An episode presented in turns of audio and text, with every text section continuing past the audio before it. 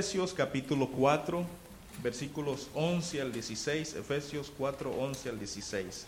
Equipados para servir, parte 3. Es el título del sermón.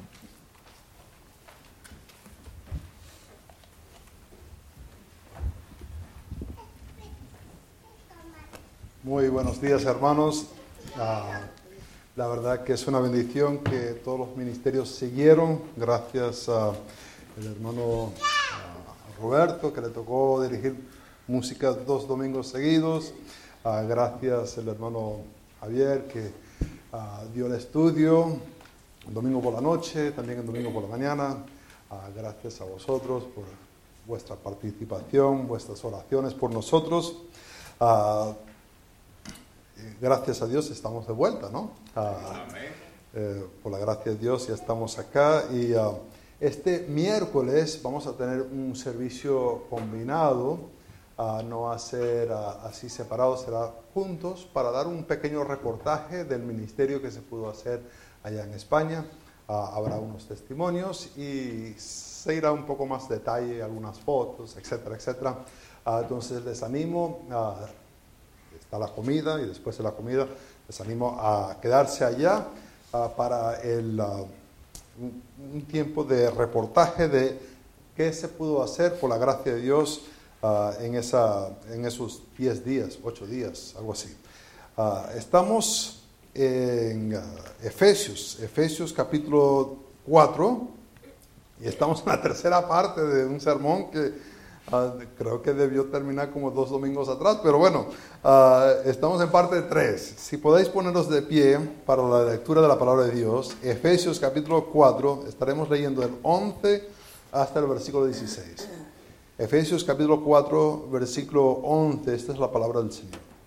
Y él mismo constituyó a unos apóstoles, a otros profetas, a otros evangelistas, a otros pastores y maestros a fin de perfeccionar a los santos para la obra del ministerio, para la edificación del cuerpo de Cristo, hasta que todos lleguemos a la unidad de la fe y del conocimiento del Hijo de Dios, a un varón perfecto, a la medida de la estatura de la plenitud de Cristo, para que ya no seamos niños fluctuantes llevados por donde quiera de todo viento de doctrina, por estratagema de hombres que para engañar emplean con astucia las artimañas del error, sino que siguiendo la verdad en, en, amor, crezcamos en todo en aquel que es la cabeza, que es Cristo, de quien todo el cuerpo, bien concentrado y unido entre sí por todas las coyunturas que se ayudan mutuamente, según la actividad propia de cada miembro, recibe su crecimiento para ir edificándose en amor. Oremos. Padre Santo, gracias por este texto. Gracias por el diseño que tienes para la iglesia de Jesucristo. Padre, te pido que podamos entender este texto para poder aplicarlo a nuestras vidas y a esta iglesia, para que sea honra y gloria a ti, Padre Santo. Te pido ahora que el Espíritu Santo pueda iluminar nuestras mentes, que Ah, puede fortalecer nuestras voluntades, nos puede ayudar a entender y hacer, no solamente para saber, pero para ser hacedores de tu palabra. En el nombre de Cristo lo pido. Amén. Podéis sentaros. Ah, se hizo un estudio en la Universidad de Austin, aquí en Texas, y se, se trataba este estudio acerca de estudiar personas que son bilingües y, polilingüistas, personas que hablan varios lenguajes. Y lo que se dio cuenta las personas es que en este estudio es que los bebés, los niños chiquiticos, ah, pueden escuchar todas las variaciones de uh, que es aloformos. cada variedad que existe. Ya cuando empieza a crecer la persona, eh, lo que es curioso es que empiezan a ignorar diferentes sonidos y se enfocan específicamente en, la, en el lenguaje ah, natal o el lenguaje dominante de la cultura en cual están. Ah, por esa razón puedes poner un, un, niño de aquí de Estados Unidos, lo puede hacer crecer en Japón desde bebé y suena igualito a un japonés, aunque no tenga padres japoneses. O, puedes traer un niño japonés acá y, desde bebé puede escuchar las diferentes cosas y, uno dice, madre mía, suena como un tejano ese y, pues es de allá de Japón. Ah, porque la habilidad de escuchar todas las variaciones existe en el bebé, eh, pero al desarrollarse, al ir creciendo, empieza a ignorar el oído, las otras formas y se enfoca en una forma en la que está viviendo. Siempre se puede dar cuenta alguien de una persona que es ah, nativo y una persona que ha aprendido un lenguaje ya después en su vida. Ah, e, e, es porque, aunque por tanto que uno escuche y escucha el lenguaje, todavía hay ciertas cosas que no pronuncia muy bien, ¿no? Es, lo que es. Lo que es curioso es que empieza el niño, el bebé, a escuchar todo, pero poco a poco se va enfocando en un solo sonido, que es el sonido donde, en, en cual vive. Lo que vamos a estar mirando aquí es algo ah, muy semejante en el desarrollo del cristiano, en que un niño en la fe escucha varias ah, doctrinas, pero en escuchar esas varias doctrinas debería ocurrir en la vida de ese cristiano de madurarse a escuchar una sola enseñanza una sola verdad que encaja con la palabra de Dios. Y esto lo vamos a estar mirando en estos versículos en cual nos encontramos. Ahora, al mirar esto, hemos visto que Dios ha tenido un plan específico en nuestra salvación. Ha sido el plan de Dios de salvar, no ha sido nuestro plan. Eh, eh, no veíamos nosotros una necesidad de ser salvos, es Dios que que puso el plan por obra, es Dios que envió a su Hijo para redimirnos, es Dios que envió su Espíritu para sellarnos. Ha sido plan de Dios, pero en este plan de Dios ahora incorpora eh, al cristiano en la formación del creyente, que es algo impresionante pensar que usaría a personas como nosotros, como dice en capítulo 2, nos dio vida a nosotros, capítulo 2, versículo 1, cuando estabais muertos en vuestros delitos y pecados. No sé cómo ustedes se sienten, pero a veces que uno quiere delegar algo para alguien hacer y se pone a hacer esta cosa y ves que lo están echando a perder, pero horrorosamente, ¿qué, hace uno? Lo deja seguir haciendo, dice, no, eh, no te preocupes, yo lo hago, ¿verdad? Ah, piensas que no podrían echar a perder a X cosas, pero lo hacen y uno dice, madre, no, déjalo tranquilo, ve, ve el televisor y, yo me encargo, ¿verdad? Ah, ¿Por qué usaría Dios a nosotros en el proceso de la maduración cristiana, en la santificación, en la edificación? Yo no lo entiendo, yo no me usaría a mí mismo. Pero Dios en su gracia decide, en su plan perfecto, a usarnos a nosotros para la edificación. Ahora, lo que vamos a estar mirando aquí es que cristianos deberían distinguir claramente la enseñanza bíblica y obedecer la palabra de Dios para ayudar a todos a crecer en unidad y amor. Lo digo otra vez. Creyentes deben distinguir, claramente la enseñanza bíblica y obedecer la palabra de Dios para que puedan ayudar a todos a crecer en unidad y amor. Vemos esto en el versículo 14, que ya no deberíamos ser niños, ya no deberíamos ser niños. Eh, está, empieza con el versículo 14. Ah, ¿Para qué? Que, da un propósito. Un propósito a base de que, eh, que encaja con el versículo 11, que y él mismo constituyó, o es que Dios entregó. ¿Para qué propósito tiene que constituyó Jesús? ¿Qué propósito tiene en que dio estos dones? ¿Para qué? ¿Cuál es su fin? La respuesta de este fin se encuentra en el versículo 14, para que ya no seamos niños fluctuantes. Eh, esto que ya no significa que son y deberían parar, que son actualmente y deberían cesar de ser X cosa.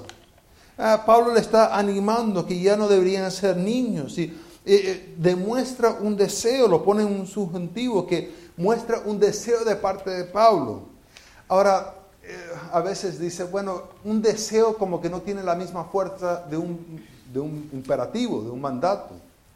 Y, y, es verdad, e, excepto dependiendo de quién, de quién es el deseo, ¿verdad?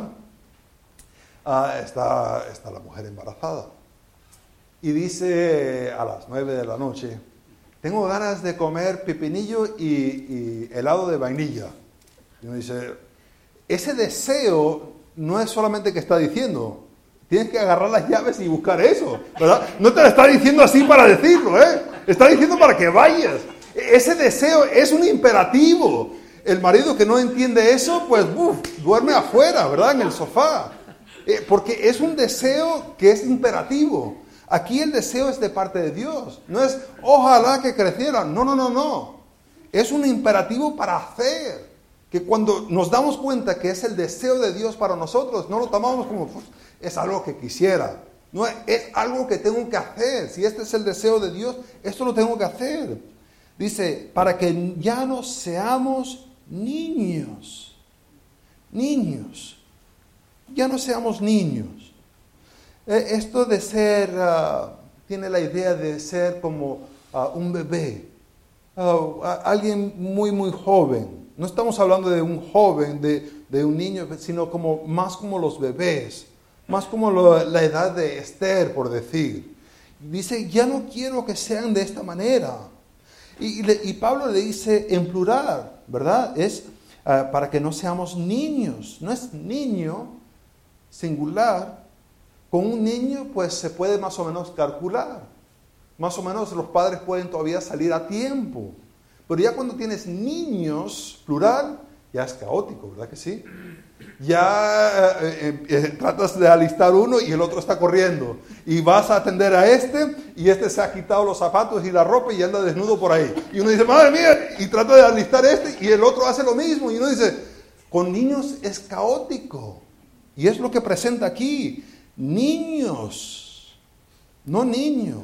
Y, hace contraste porque es en el versículo 13, dice, hasta que lleguemos toda a la unidad de la fe y del conocimiento del Hijo de Dios, un varón. El contraste es un varón con niños, muchos niños, un varón. Es decir, que la madurez lleva a un varón, un adulto, que es Cristo Jesús. E, es la meta al cual estamos yendo, a una unidad de un varón que es Cristo. La diferencia es individual de niños. ¿Te imaginas una guardería? Pues una guardería es caótico, ¿verdad que sí? Eh, eh, en contraste de un varón que es Cristo. Es una diferencia muy, muy grande entre el uno y el otro. Ahora dice, niños fluctuantes. Eh, es una palabra que no aparece muchas veces, es la única vez que aparece en el, en el Nuevo Testamento, sí aparece en la traducción griega del Antiguo Testamento en Isaías 57. Vamos allá un momentico. Isaías 57. Pone Isaías un contraste entre eh, el, el, que busca a Dios, el que busca a Dios y el pecador.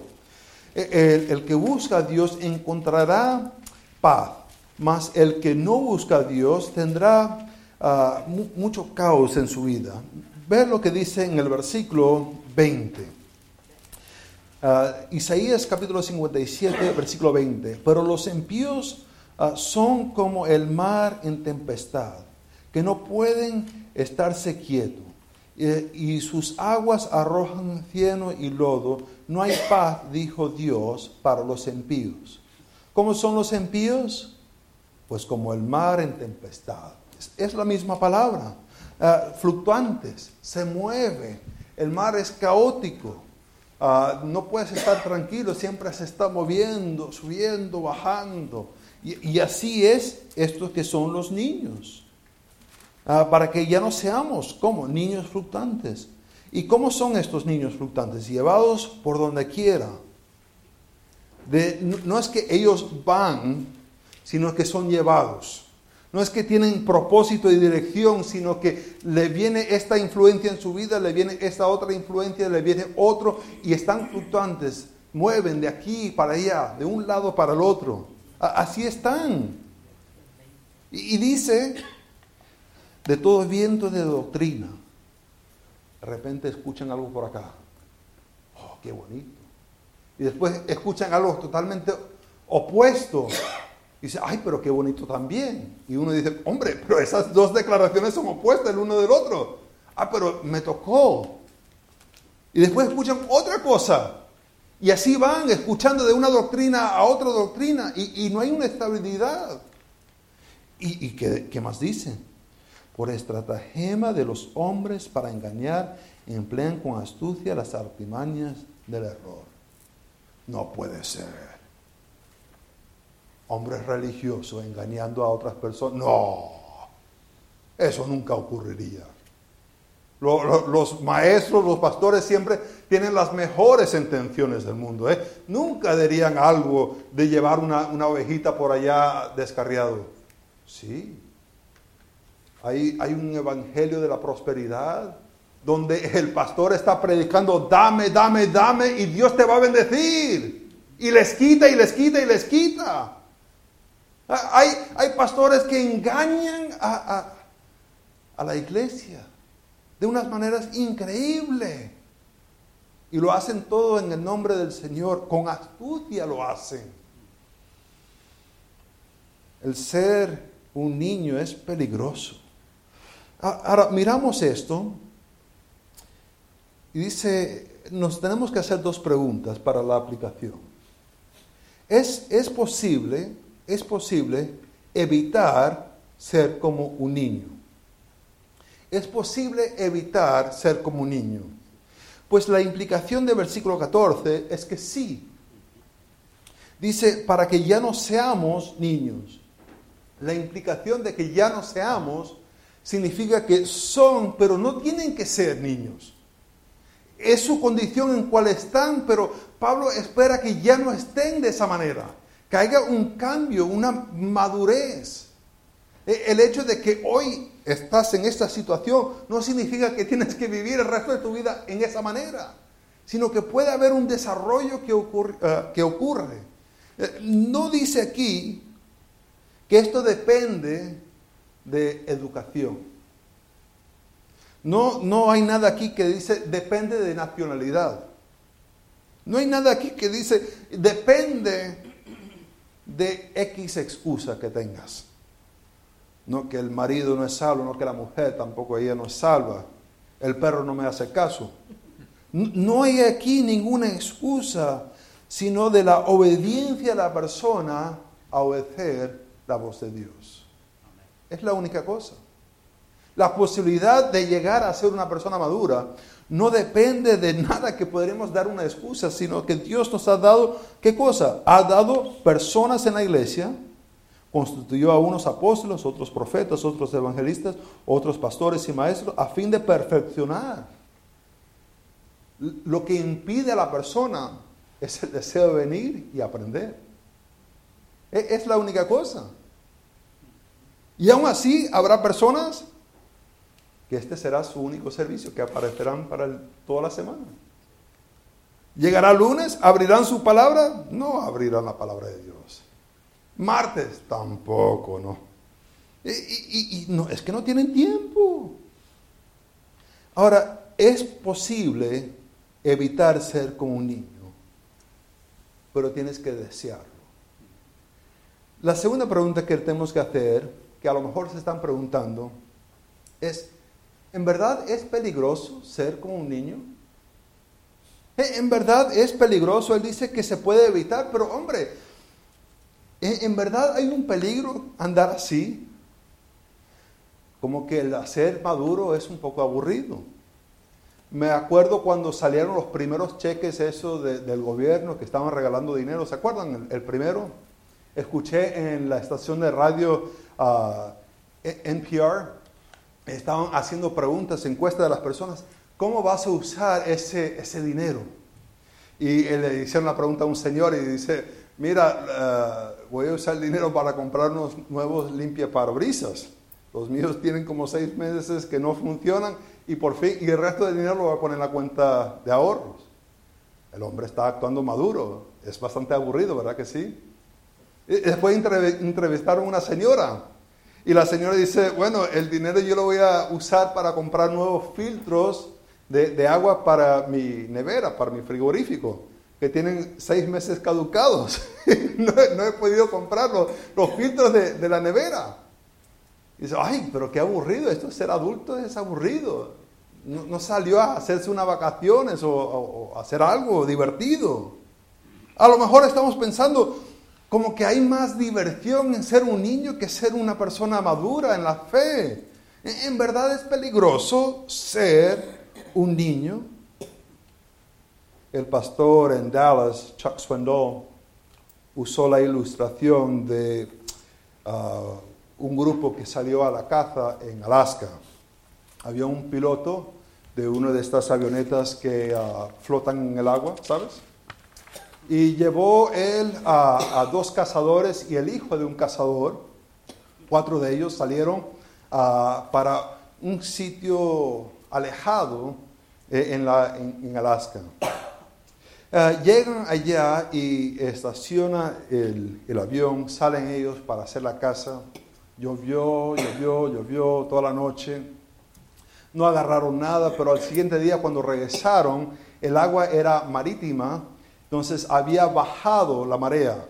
Ya el avión no estaba en, ah, eh, eh, en el agua flotando, estaba sobre las piedras. Empujaron la avioneta, le dieron vuelta y, arrancó él, era todo piedras, arrancó él el avión y en eso ah, una de las piedras abrió un hueco eh, en una de los flotantes. Cogió agua puso el avión de lado. El piloto trató de hacer una maniobra para arreglar, pero no pudo. Y, trató de agarrar más altura más altura, tratar de salir, pero no pudo. Y lo que hizo fue alejarse más y más de la tierra. El avión se estalló, chocó contra el agua. El cazador y el piloto salieron de la avioneta y empezaron a nadar. El agua helada, helada, helada. Era en esta temporada de otoño. Llegaron, pero con mucha dificultad a la orilla. El padre y su hijo, la historia es bastante diferente. Ah, eh, todavía estaba saliendo la marea. El agua iba en contra de ellos, arrastrándolos hacia mar adentro. Nadaba el niño, pero no podía. Eh, eh, el frío era demasiado.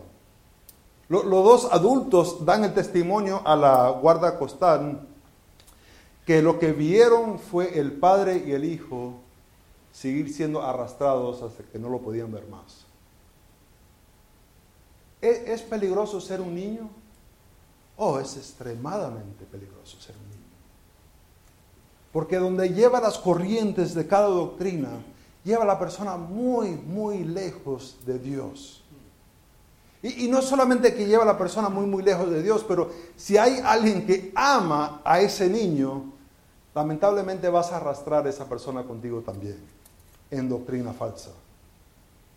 Ah, lo que aterroriza más que cualquier otra cosa es que la madurez cristiana no es dependiente de años en la fe, sino en obediencia. Y lo que ocurre muchas veces es que una persona llega a tener un título en un momento de obediencia, pasan los años, pero ya no es la misma persona en ese momento, porque ya no está caminando con el Señor, pero tiene años en la fe. Y la gente lo escucha, le sigue, pero no es el mismo persona con la misma madurez. ¿Es peligroso ser un niño fluctuante? Es extremadamente peligroso. No sabes a dónde te llevará las corrientes. ¿Qué doctrinas vas a aceptar? Y dices, ah, pero por lo menos seré salvo. Hombre, será una vida malgastada que vas a presentar al Señor. Qué cosa más aterrorizador, presentar una vida de nada al Señor. Es peligroso ser un niño fluctuante. ¿Qué deberíamos hacer? El versículo 15 y 16 nos dice que deberíamos crecer como Cristo.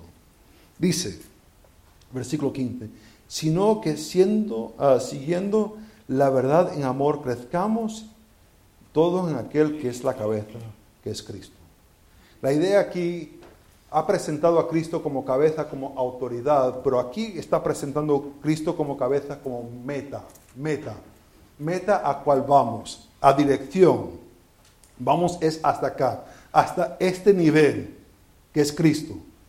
No estamos tratando de llegar al nivel de cualquier otro cristiano. No ponemos a ningún otro cristiano y decimos, mira, al pastor John MacArthur tenemos que llegar. No, no, no, no. Al pastor John Piper, no, no, no, tampoco. A Cristo es nuestra meta. A, Él es donde vamos. Y dice el versículo 16, de quien todo el cuerpo bien concentrado y unido. ¿Qué es, que los, ¿Qué es lo que nos une hoy? Es Cristo. No son los himnos, no es una traducción de la Biblia, es Cristo lo que nos une.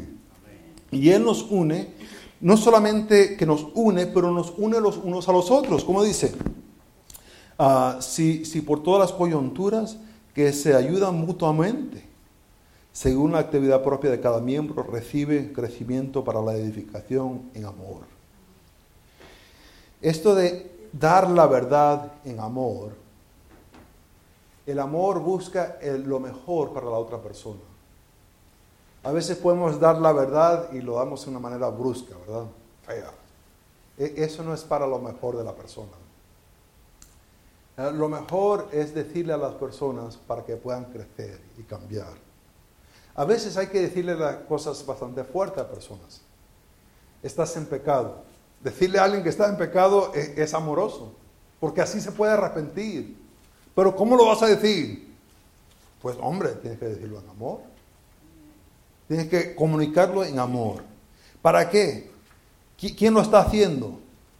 Pues eh, están estos que tienen estos dones, estos, estas personas con estas ciertas dones, eh, se involucran en la vida de la iglesia y es la iglesia que se está ayudando mutuamente para que cada miembro reciba crecimiento para ir edificándose en amor es la idea de que cada cristiano esté involucrado en la vida de otra persona, haciendo crecimiento espiritual en amor. Es decir, no es, mi trabajo, no es el trabajo solamente del hermano Rubén, sino es el trabajo de todos de ayudarnos mutuamente a crecer. En crecer en amor. Ahora nos tenemos que hacer la pregunta, ¿estoy yo involucrado en eso? ¿Tengo Cristo como mi meta final o tengo otras metas? ¿Es Cristo mi meta en, en cómo toco la guitarra? ¿Es Cristo mi meta en cómo predico? ¿Es Cristo mi meta en cómo saludo y abro las puertas, cómo doy el boletín? ¿Es, ¿Es mi meta cómo doy los anuncios? Cristo. ¿O tengo otras metas? El ser como Cristo define cómo actuemos porque es nuestra meta, es como queremos hacer. Que las personas ven a Cristo y menos a Daniel. Que, que ven más a Cristo y menos que soy de Estados Unidos, Venezuela y he vivido en España. ¿Qué es mi identificación? Cristo. Hermanos, no debemos ser niños ya. Deberíamos dejar eso ya. Por una parte, porque es extremadamente peligroso el ser un niño. Y deberíamos crecer para ser más como Cristo. Y esto lo hacemos por medio de distinguir claramente la palabra de Dios y ponerla por obra. Y involucrarnos en las vidas de uno al otro para ese crecimiento. Oremos. Padre Santo, gracias por tu palabra. Padre, a lo mejor hemos estado actuando un poco como niños no hemos dado la atención al crecimiento, no hemos dado atención a, escuchar y a poner por obra, el obedecer. Te pido, Padre Santo, que nos perdones, que nos demos cuenta que estamos para ser llevados a, en muchas direcciones, de muchas enseñanzas, en muchas doctrinas. Ayúdanos a escuchar claramente tu palabra. En el nombre de Cristo lo pido. Amén.